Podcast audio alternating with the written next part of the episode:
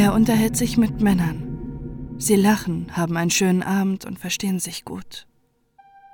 Während des Gesprächs zeichnet er immer wieder etwas auf seinen Block. Am Ende des Abends dreht er den Block um und zeigt die Zeichnung, die sein Gegenüber darstellen. Die Muse für eine Zeichnung sein zu dürfen mag schmeichelnd sein, doch nicht in diesem Fall. Denn der Dudler hat soeben sein nächstes Opfer auf Papier festgehalten.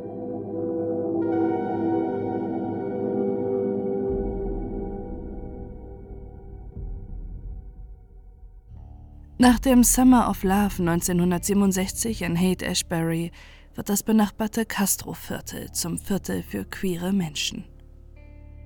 Der Summer of Love, welcher eine Hippie-Bewegung ist, bringt Zehntausende Jugendliche der Mittelklasse aus den gesamten USA nach San Francisco. Und obwohl die meisten dort lebenden queeren Menschen sich sicher fühlen und offen ihre Sexualität und Identität ausleben, ist die Diskriminierung der LGBTQIA-Plus-Community fast täglich spürbar. Was heute als Pride Month bekannt ist und jedes Jahr im Juni gefeiert wird, ist nicht nur ein farbenfrohes Fest für Gleichheit und Akzeptanz aller Geschlechter, Sexualitäten und Identitäten. Es ist ein Protest. Gegen Diskriminierung und Ausgrenzung. Für mehr Gleichberechtigung und Sichtbarkeit. Der Ursprung des Pride Month liegt im Jahr 1969. In den frühen Morgenstunden des 28. Juni veranlasst die Polizei eine Razzia im Stonewall Inn in Manhattan, New York. Für amerikanische Schwulenbars zu dieser Zeit ist es üblich, dass diese im Besitz der Mafia sind, da solche Einrichtungen zu der Zeit illegal sind. So auch das Stonewall Inn. Daher sind in den 60ern Polizeirazzien nicht unüblich und sogar zu einer Routine geworden. Etwa einmal pro Monat wird jede Bar durchsucht. Dabei wird das Licht eingeschaltet, die Kundinnen und Kunden werden in einer Reihe aufgestellt und die Ausweise werden überprüft.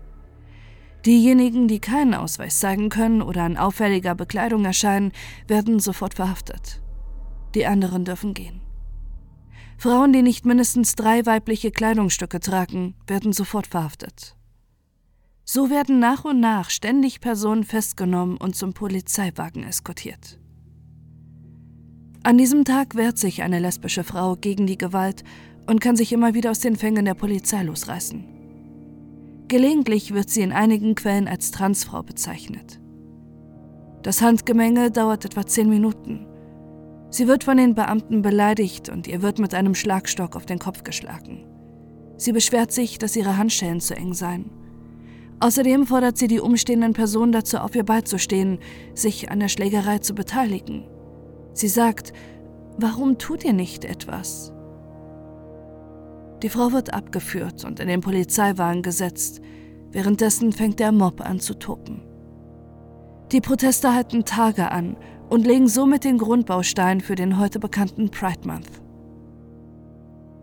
San Francisco, besonders das Castro-Viertel, ist seit langem das Zentrum einer queeren Gemeinschaft. Auch wenn die 70er Jahre eine nicht ungefährliche Zeit für offen Homosexuelle und Transpersonen ist, hält es dennoch die Menschen nicht davon ab, so zu leben, wie sie sind. Schwulenbars und Clubs sind beliebte Treffpunkte, auch für jene, die nicht geoutet leben. Doch ein Mann findet in diesen lokalen Vergnügen auf ganz andere Art. Die 1970er Jahre bringen Unruhen über die USA.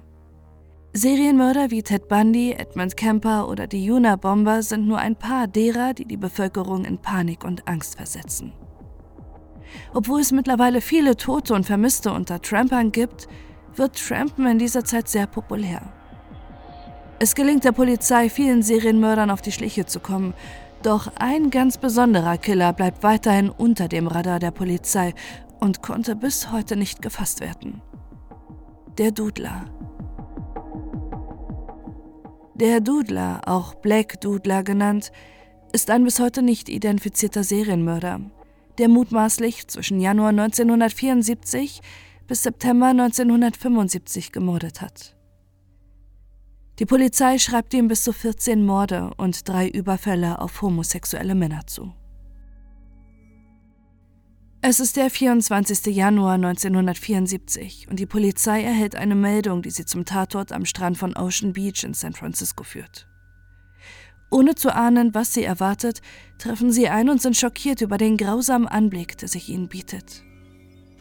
Eine Drag Queen liegt blutüberströmt im Sand, ermordet durch mehrere Messerstiche. Offensichtlich ist sie schon seit einigen Stunden tot. Die Autopsie ergibt, dass das Opfer bei vollem Bewusstsein war und sich gegen den Mörder gewehrt hat, da mehrere Abwehrverletzungen entdeckt wurden. Doch wer ist die Person, die so brutal ermordet wurde? Zunächst bleibt die Leiche unidentifiziert und wird von der Gerichtsmedizin als John Doe bezeichnet. Die Polizei steht vor einem Rätsel und muss alles dran setzen, den Mörder zu finden und diesen schrecklichen Fall zu lösen. In den USA wird der Name John Doe oder auch Jane Doe oft als Platzhalter für nicht identifizierbare Personen verwendet. So auch bei Kriminalfällen. Doch in diesem Fall wird der mysteriöse John Doe später identifiziert. Es handelt sich um Jared Earl Kavanagh, einen kanadisch-amerikanischen Einwanderer und das erste Opfer des gefährlichen Dudlers. Die Polizei ahnt nicht, dass dies der Beginn einer grausamen und brutalen Serie ist, deren Täter bis heute nicht identifiziert werden konnte. Nur wenige Monate später macht ein schrecklicher Fund erneut Schlagzeilen. Eine Frau entdeckt beim Spazierengehen am Speckets Lake die Leiche eines jungen Mannes und alarmiert sofort die Polizei. Der 27-jährige Joseph J. Stevens, ein beliebter Frauenimitator und Komödiant im alteingesessenen Club Finocchios, ist das zweite Opfer des Dudlers. Der Club, der einst ein Treffpunkt für Prominente und Militärsoldaten war, hat sich im Laufe der Zeit zu einem Ort für queere Menschen entwickelt. Doch nun steht er im Fokus der Ermittlungen und die Polizei muss alles daran setzen, den Dudler zu fassen, bevor er erneut zuschlägt. The Advocate, ein Magazin für queere Menschen, schreibt über Stevens Folgendes. Als Stevens vor acht Jahren zum ersten Mal auf der Bühne stand, sorgte er in San Francisco als umwerfender Imitator für Furore. Im Laufe der Jahre hat er sich jedoch von der Rolle des Imitators schöner Frauen entfernt und sich mehr auf schwule Comedy konzentriert. Die unheimlichen Morde im Stadtgebiet machen die Anwohner nervös und die Polizei steht unter immensen Druck, den Killer zu schnappen. Mittlerweile haben einige queere Menschen freiwillig Patrouillen gebildet, um nachts für Sicherheit auf den Straßen zu sorgen. Die Opfer, die entdeckt wurden, deuten allerdings darauf hin, dass der Mörder sich immer wieder in neuen Taktiken versucht. Der Polizei zufolge muss das Opfer noch am Leben gewesen sein, als es an den See gebracht wurde. Das lässt darauf schließen, dass der Täter ihn vielleicht zuvor gefangen genommen hat und ihn an den Tatort geschleppt hat. Doch die Serie reißt nicht ab und schon kurze Zeit später entdeckt die Polizei das dritte Opfer. Klaus Christmann, dieser Mord ist besonders grausam. Eine Passantin findet ihn am Ocean Beach, tot und bestialisch zugerichtet. Dreimal hat der Täter seine Kehle aufgeschlitzt und insgesamt 15 Mal auf ihn eingestochen. Die Polizei ist sich sicher, dass dies eine der brutalsten Messerstechereien ist, die sie je gesehen haben. Doch als ob das noch nicht mysteriös genug sei, trägt Christmann bei seinem Tod eine seltsame Mischung aus Kleidung, eine Lederjacke, schwarze Knöchelstiefel mit Absätzen und einen orangefarbenen Bikinislip. Was hat das alles zu bedeuten? Doch dies ist noch nicht alles, was die Ermittlerinnen verwundert. Die Tatsache, dass das Opfer Make-up dabei hat, lässt die Polizei vermuten, dass Christmann möglicherweise heimlich homosexuell war. Mit dieser neuen Information müssen die Ermittlerinnen noch tiefer graben und eine Verbindung zwischen den Opfern herstellen, um den Täter zu finden, bevor er wieder zuschlägt. Die Polizei ist endlich einem dunklen Mysterium auf der Spur. Die drei verstümmelten Leichen, die in der Stadt gefunden wurden, scheinen einen Zusammenhang zu haben. Eines der Opfer, Klaus Christmann, hatte erst vor drei Monaten in der Stadt Zuflucht gesucht, nachdem er mit seiner Frau und seinen Kindern aus Deutschland geflohen war. Er hatte bei Mr. und Mrs. Booker Williams Unterschlupf gefunden. Doch jetzt ist Klaus tot und seine sterblichen Überreste werden in seine Heimatstadt Bamberg überführt, um dort beigesetzt zu werden. Die Stadt ist in Aufruhr, doch erst nach einem Jahr der Stille schlägt der Dudler wieder zu. Im Jahr 1975 wird die schreckliche Wahrheit offiziell bestätigt, dass es weitere Opfer gibt, die mit den vorherigen Fällen in Verbindung stehen. Am 12. Mai desselben Jahres wird der 32-jährige Frederick Elmer Chapin tot von einem Wanderer hinter einer Sanddüne entdeckt. Seine Kleidung ist komplett mit Blut durchtränkt, als ob er förmlich im Blutrausch ermordet wurde. Die Gerichtsmedizin bestätigt später Stichwunden in der Aorta und im Herzen als Todesursache. Die Spuren am Tatort deuten darauf hin, dass der Dudler sein Opfer bewegt haben muss, während und nachdem er sich in einem Blutrausch befunden hat. Chapins Schwester, die in Port Angeles, Washington lebt, veröffentlicht später einen Nachruf in einer lokalen Zeitung, in dem sie seine heldenhafte Tat im Vietnamkrieg hervorhebt. Er war Sanitäter der Navy und hatte eine Belobigungsmedaille für die Rettung von vier Männern unter Beschuss im Vietnamkrieg erhalten. Chapins Leichnam ist leicht zu identifizieren, da als registrierter Krankenpfleger Fingerabdrücke hinterlassen hatte. Der Dudler hat erneut zugeschlagen. Und die Menschen in San Francisco sind zutiefst beunruhigt, denn noch immer läuft er auf offener Straße herum und konnte bisher nicht identifiziert werden. Die Schreckenstaten des Dudlers erreichen einen grausamen Höhepunkt. Sein nächstes Opfer ist der 66-jährige Harold Goldberg. Zunächst als John Doe 81 bezeichnet, wird er am 4. Juni 1975 auf einem Golfplatz gefunden, etwa 10 Meter abseits des Weges. Jedoch scheint sein Leichnam dort bereits länger gelegen zu haben. Sein Hals weist wie auch bei den vorherigen Opfern Schnittwunden auf und seine Unterhose fehlt. Möglicherweise dient sie als Trophäe für den Täter. Die Autopsie zeigt, dass Goldberg bereits stark erkrankt war. Er litt an einer Pfortaderleberzirrhose. Goldberg war ein erfahrener Seemann mit Tattoos an beiden Armen und hatte in der Vergangenheit zahlreiche Häfen auf der ganzen Welt angesteuert. Erst am 15. August 1955 war er eingebürgert worden. Die schreckliche Wahrheit über den Dudler wird immer deutlicher. Er hat nicht nur drei oder vier Opfer auf dem Gewissen, sondern möglicherweise bis zu 14 Männer ermordet. Was dabei besonders verstörend ist, ist seine Methode. Er ersticht seine Opfer nicht nur bis zum Tod, sondern geht noch weiter. Die Opfer sind alle homosexuelle kaukasische Männer und werden in der Nähe von Gewässern gefunden, sei es ein See oder das Meer. Warum legt er so viel Wert darauf, dass seine Opfer in der Nähe von Gewässern gefunden werden? Ist es eine Art von Ritual oder ein Wiener Erkennungsmerkmal für den Mörder? Hat das Wasser eine persönliche Bedeutung für den Täter? Fragen, auf die die Ermittlerinnen noch keine Antwort haben. Aber eins ist sicher, der Dudler ist ein äußerst gefährlicher und unberechenbarer Serienmörder. Doch die Suche nach dem Dudler gestaltet sich schwieriger als gedacht, da zahlreiche Polizeibeamte die LGBTQIA-Plus-Community diskriminieren und den Fall nicht ernst genug nehmen, da die Opfer alle homosexuelle Männer sind. Die Tatsache, dass diese Männer Freunde, Familie und ein ganzes Leben hatten, scheint unter dem Label homosexuell zu verschwinden. Doch dann beginnt die LGBTQIA-Plus-Community zu protestieren und sie werfen den Ermittlern vor, nicht genug zu tun, um den Täter zu fassen. Die Medien schalten sich erst ein, als ein bekannter Geschäftsmann Opfer des Dudlers wird. Insgesamt werden im Jahr 1975 sechs weitere Männer angegriffen, die alle beruflich erfolgreich, wohlhabend und angesehen in der Gesellschaft sind. Drei von ihnen überleben schwer verletzt, aber aus Angst um ihre Identität und ihr Ansehen wollen sie ihre Aussage nicht öffentlich machen. Zu dieser Zeit ist es riskant, sich als homosexuell zu outen, und das hätte das Leben dieser Männer zerstören können. Es ist lediglich bekannt, dass unter den Zeugen ein TV-Entertainer und ein Diplomat gewesen sein sollen. Die Zeugen zögern, mit der Polizei zusammenzuarbeiten. Inspektor Rotea Guilford berichtet einige Jahre später, ich habe das Gefühl, dass sie nicht als Homosexuelle entlarvt werden wollen. In Presseberichten erklärt ein Zeuge, der europäische Diplomat, dass er im Mai 1975 den Verdächtigen in einem Restaurant am Uppermarkt getroffen hat.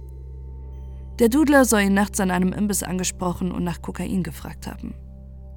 Sie gehen in die Wohnung des Diplomaten, wo der Tatverdächtige sechsmal auf sein Opfer einsticht. Das Opfer bestreitet jedoch, sexuelle Beziehungen mit dem Täter gehabt zu haben. Ein anderer Zeuge, der TV-Entertainer, der laut der Polizei landesweit bekannt sein soll, verlässt die Stadt und weigert sich, auf Briefe oder Anrufe zu antworten. Inspektor Frank McCoy betont immer wieder, ich würde gern mit jedem sprechen, der angegriffen wurde, und ich möchte wirklich betonen, dass die Informationen, die wir erhalten, vertraulich behandelt werden. Doch bis heute ist die Identität des landesweit bekannten Entertainers noch ein Rätsel. Randall Alfred, der Nachrichtenredakteur des Sentinel-Magazins 1975, wird gefragt, wer der unbekannte Entertainer gewesen sein könnte. Er sagt dazu, war es Johnny Ray? War es Rock Hudson? Richard Chamberlain? Es war eine Zeit, in der Flüge von LA nach San Francisco sehr billig waren. Von den dreien ist nur noch Chamberlain am Leben. Auf die Frage, ob er etwas mit dem Zeugen zu tun haben könnte, antwortet dessen Manager nur mit keinem Kommentar. Zwar können die Überlebenden des Dudlers keine Zeugenaussage zur genauen Identität des Täters machen, jedoch kann festgehalten werden, wie der Tatvorgang ist. Der Dudler soll laut Zeugen ein schlanker, schwarzer Mann gewesen sein. Er soll zwischen 19 und 22 Jahre alt gewesen sein und etwa 1,70 Meter bis 1,80 Meter groß. Häufig soll er eine marineartige Mütze getragen haben. Die Polizei glaubt, dass der Mann möglicherweise eine ruhige, aber ernste Person ist mit einer gehobenen Mittelklassebildung und hoher Intelligenz. Laut den Zeugen gibt der Täter an, er studiere kommerzielle Kunst. Es kann also durchaus sein, dass der Dudler ein Kunststudent war. Leider wurden die Zeichnungen, die er von seinen Opfern angefertigt hat, nie der Öffentlichkeit gezeigt, um die Qualität seiner Werke einschätzen zu können. Die Polizei vermutet auch, dass der Mörder eine Identitätskrise durchmacht. Erst steht der Gedanke im Raum, er könne ein homophober Täter sein, doch schnell ändern die Ermittlerinnen darüber ihre Meinung. Sie sind davon überzeugt, dass der Dudler selbst homosexuell ist, sich dies aber nicht eingestehen möchte. Angeblich sagt er zu allen Opfern, ihr seid alle gleich, womit er auf die sexuelle Orientierung hinweist. Der Dudler hält sich nachts in schwulen Bars und Clubs auf. Er sucht sich ein männliches Opfer und beginnt zunächst mit einer Konversation und etwas Flirterei.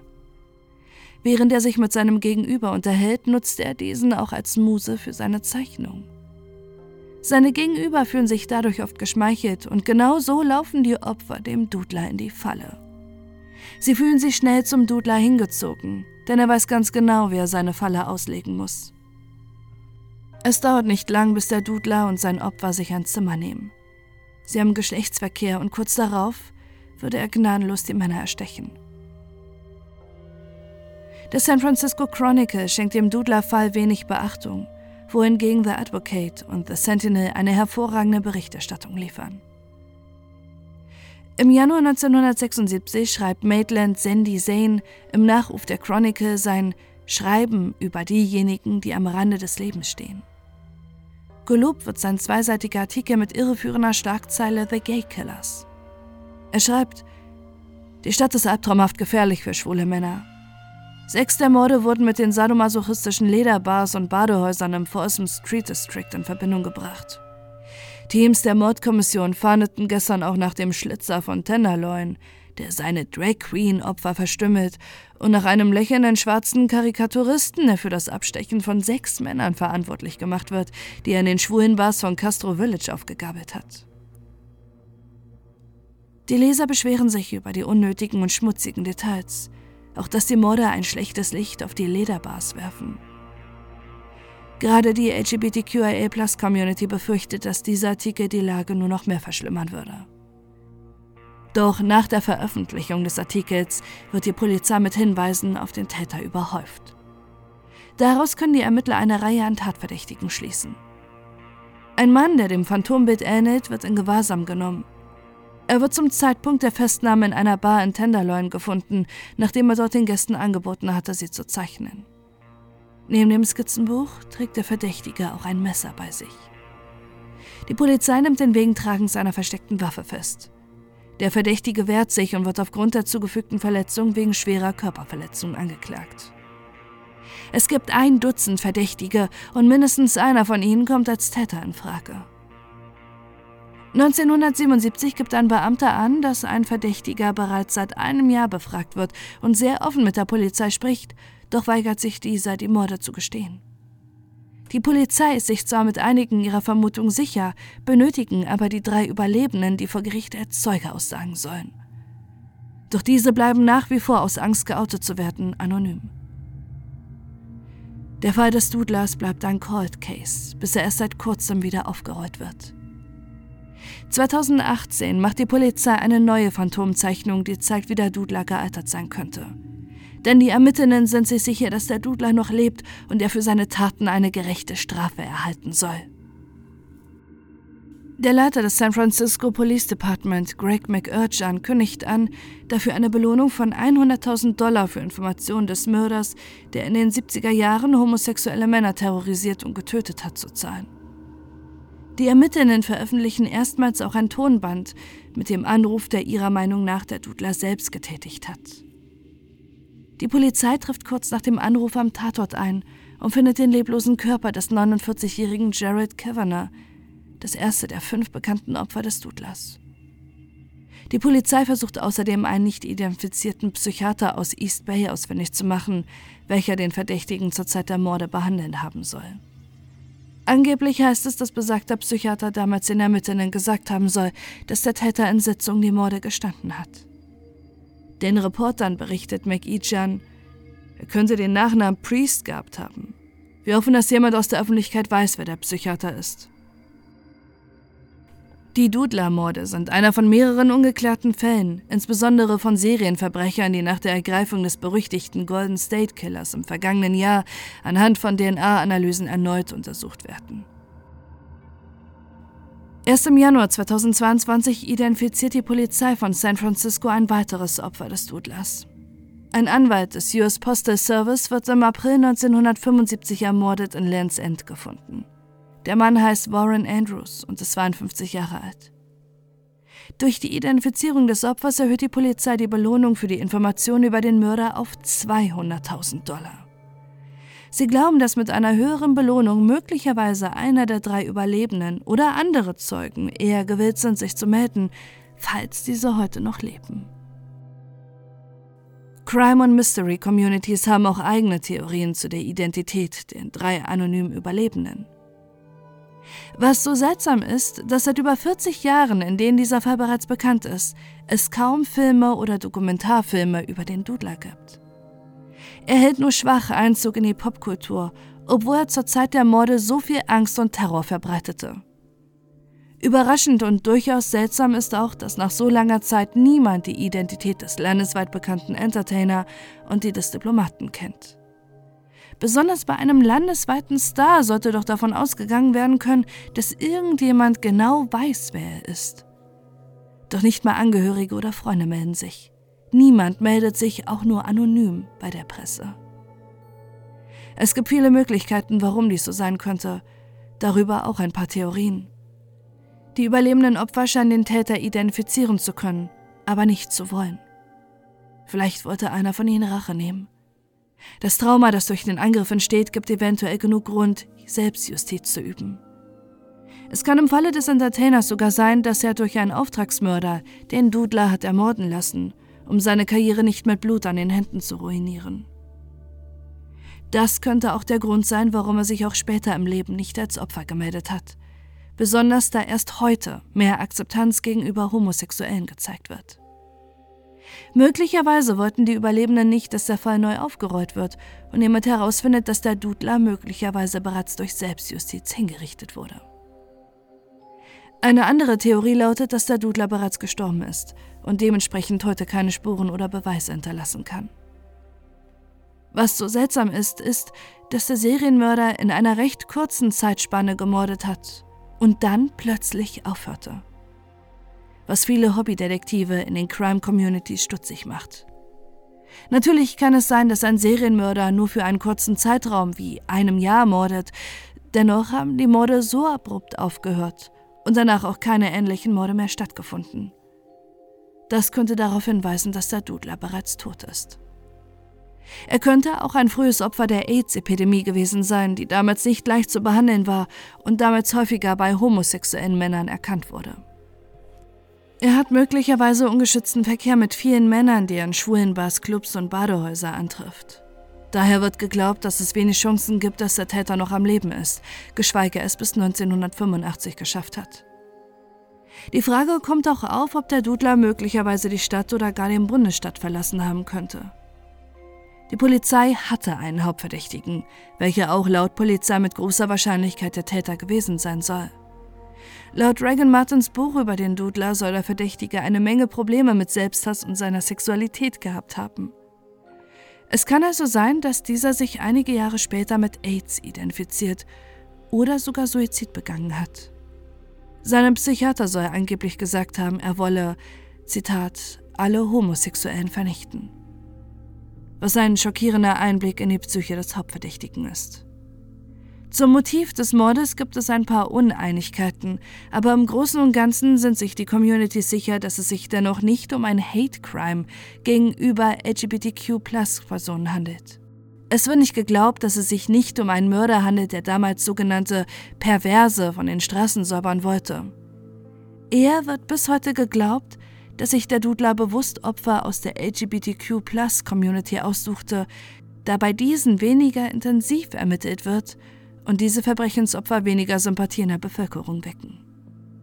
Bei dieser Rangliste standen damals Personen der LGBTQ-Community ganz unten, auf der gleichen Stufe wie Sexworker und Drogenabhängige.